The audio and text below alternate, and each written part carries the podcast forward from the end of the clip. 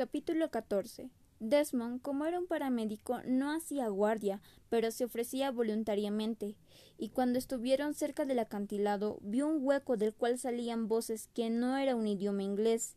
Pensó decírselo al otro soldado, pero él ya estaba dormido, así que solo oró y fue respondido ya que no fue herido.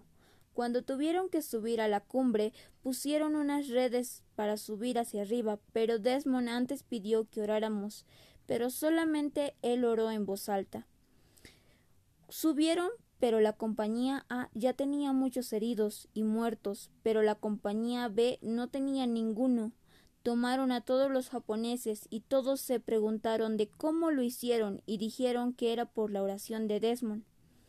Otra misión que hizo fue cuando enfrentaron un infierno de guerra a la cual pidieron y cuando fueron y dejaron a todos los heridos, pero Desmond empezó a bajar a cada uno de ellos orando. Cuando fue a otra misión, fue herido de pie y de brazo. Fue a un hospital y lo curaron, pero no estaba muy bien, y cuando volvió a su compañía lo vio otro médico y le dijo que ya estaba infectado y lo curó y después estuvo mejor.